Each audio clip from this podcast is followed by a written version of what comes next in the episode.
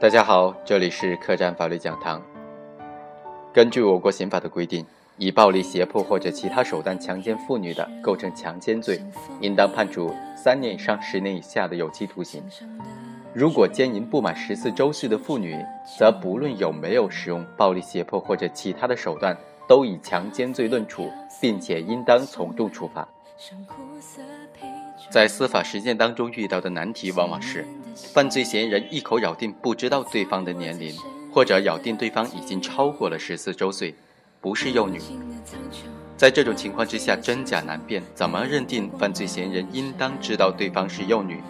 这便成为司法实践当中的一个争议的焦点。因此，如果没有采取胁迫、暴力或者其他手段和不满十四周岁的幼女发生关系，是否构成犯罪，需要考虑两个层面的问题。第一个问题是，明知被害人是幼女，是不是强奸罪构成的必要要件？第二，怎么样认定应当明知或者明知？我们通过案例来分析一下。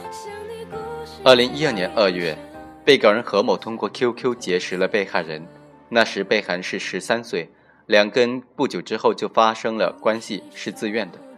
过了几天之后呢，被告人就知道了被害人其实不满十四周岁。但是仍然与之发生关系。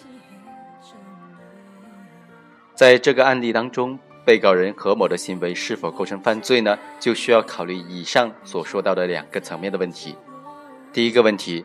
明知被害人是幼女，这是不是该类强奸罪的犯罪构成必要要件呢？有的观点就认为，根据刑法的条文的规定，奸淫不满十四周岁的幼女的，以强奸论处。这条规定，它并没有明确的要求行为人应当知道对方是幼女，但是我们认为对此不能局限于刑法分子条文的字面上的简单理解，而应当结合刑法总则关于犯罪故意的详细的规定。刑法总则第十四条的规定，犯罪故意是指明知自己的行为会发生危害社会的结果，并且希望或者放任这种结果的发生的一种主观的心理态度。犯罪故意是认识因素和意志因素的统一，在刑法分则当中，针对犯罪故意，有些条款是明确规定了明知，例如窝藏包庇罪；但是大部分的条文当中并没有明确规定明知，例如猥亵儿童罪、引诱幼女卖淫罪、拐卖儿童罪等等。在分则当中规定的这个明知啊。其实主要是为了突出和强调，而不是分子当中没有规定明知的话，犯罪构成要件就不要求具备明知这种理解。强奸罪是故意犯罪，因此呢，刑法总则关于犯罪故意明知的规定也必然适用于强奸罪。关于明知的内容，应当结合刑法分子罪名的具体的罪状来判断。在普通强奸罪当中，行为人认识到自己的行为是违背妇女意志的。既符合主观意志条件，不需要特别的认识到对方的年龄，强行和幼女发生关系呢，则构成强奸罪，自然也不会说要求明知被害人是幼女。出于对幼女的特殊的保护，即使是幼女自愿与其发生性关系，也可能构成强奸罪。而在这种情况之下构成强奸罪，不满十四周岁的幼女这一客观要件。则成为行为人必须认识的主观内容。如果行为人确实是与幼女自愿发生性关系的，而且行为人确实根本不知道对方是幼女，那么行为人主观上就缺乏可谴责性，既不具备犯罪故意所要求的明知自己的行为会发生危害社会的结果，并且希望或者放任这种结果发生的主观心理态度。从主客观相统一的原则出发，对行为人呢？就不应当以强奸罪论处了。所以，我们认为，对于采取非强制手段和幼女发生性关系的，明知被害人是幼女，这就是构成此类强奸罪的主观的犯罪构成特征。二零零三年颁发的《关于依法惩治性侵害未成年人犯罪的意见》第十九条就规定，知道或者应当知道对方是不满十四周岁的幼女而实施奸淫等等性侵害行为的。应当认定行为人为明知对方是幼女，这条规定再次肯定了明知被害人是幼女系构成此类强奸罪的主观要件。那么第二个问题是，如何认定应当明知？根据相关的司法解释和刑法理论的通说，明知分为知道和应当知道。知道是指行为人确实知道，对于这一主观心理态度，直接通过在案证据予以证实即可，无需参照一般人的意识的能力和标准。而是否应当知道呢？则一般要参照一般人的意识能力，通过各种情状，一般人会认为的时候，那么则可以认为行为人也应当意识到。通常认为。认定行为人是否应当知道被害人系不满十四周岁的幼女，应当考虑行为人和一般人的认知能力水平的不同，结合行为人在作案时存在的各种客观情况进行综合的分析判断。关于依法惩治性侵害未成年人犯罪的意见中就规定，对不满十二周岁的被害人实施奸淫等等性侵害行为的，一律应当认定为行为人明知对方是幼女。由此可以知道，该司法解释性文件就根据被害人不满十二周岁这一基础的事实，设定了一项推定明知的条件。为什么会这样规定呢？因为十二周岁的以下幼女基本上都处于接受小学或者幼儿园教育阶段，以及家庭看护中，社会关系比较简单，外在幼女特征相对比较明显。即使极个别幼女身体发育早熟的。但是，一般人从他的言谈举止、生活作息规律等等其他的方面，也可以能够做出比较客观准确的判断。而且，从对幼女进行特殊保护的立场考虑，也不应当存在争议。因此，推定这种情形之下，行为人知道被害人可能不属于已满十四周岁的幼女，是合乎经验常识的，也不违背刑法总则对犯罪故意的一般界定。简而言之。凡是对实际不满十二周岁的被害人实施奸淫等等性侵害行为的，无论行为人提出何种辩解理由，都应当认定为行为人应当知道对方是幼女。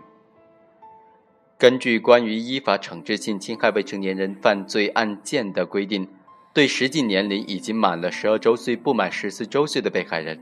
如果从其身体的发育状况、言谈举止、衣着特征、生活作息规律等等观察，该被害人可能是幼女，而实施奸淫等等性侵害行为的，也应当认定为行为人明知对方是幼女。由此可知，对于已满十二周岁不满十四周岁的幼女实施奸淫等等性侵害行为的，如果没有其他极其特殊的例外情况，一般都应当认定为行为人明知对方是幼女。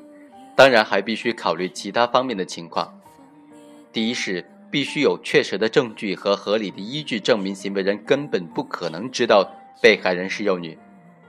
第二，行为人已经足够的谨慎行事，仍然对幼女年龄产生了误认，即使其他一般人处在行为人的场合，也难以避免会有这种错误的判断。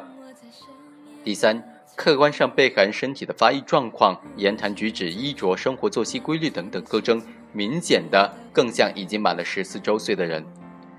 例如，与发育较早、貌似成人、虚报年龄的已满十二周岁不满十四周岁的幼女，在谈恋爱或者正常的交往过程当中，双方自愿的发生了性行为，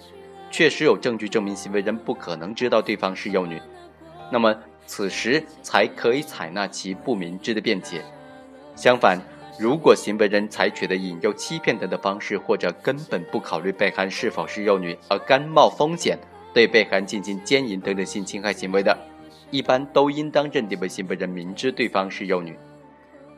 这主要是为了实现对幼女的特殊保护，堵塞惩治犯罪的漏洞。具体到本案，公诉机关和法院对明知的认定存在一定的分歧。从现有的证据来看，公诉机关提供的证据只能够证明被害人何某第三次和被害人发生性关系的时候，确实不知道对方。实际上不满十四周岁，但是综合全案的证据来看，我们认为，被告人在第一次和第二次与被害人发生性关系的时候，他已经掌握了如下的信息：其被害人是初二的学生，那么这个信息呢，可以推测出这个被害人既可能是已满十四周岁，也可能不满十四周岁，但是大体在十四周岁左右。第二。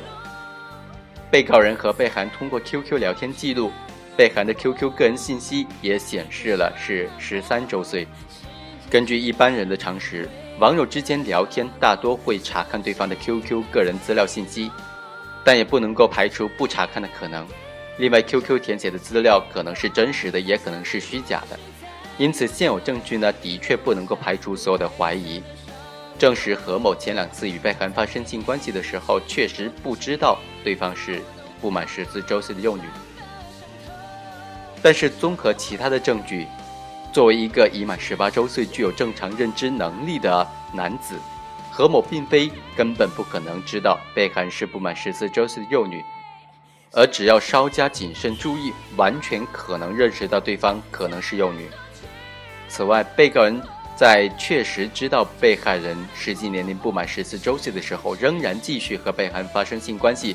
已经反映出了。被告人在整个与被害人交往的过程当中，并发生性关系的过程当中，对被害人是否是幼女持一种无所谓的放任态度，暂且不论被害人身体发育状况、言谈举止、衣着、生活作息规律等等外在特征是否确定更像已满十四周岁，仅依据现有的证据，并没有充足的证据、充足的理由将何某归属于根本不可能判断出被害人是幼女的。极其特殊的例外情况，因此呢，前两次与被害人发生性关系也应当认定为强奸罪的犯罪事实。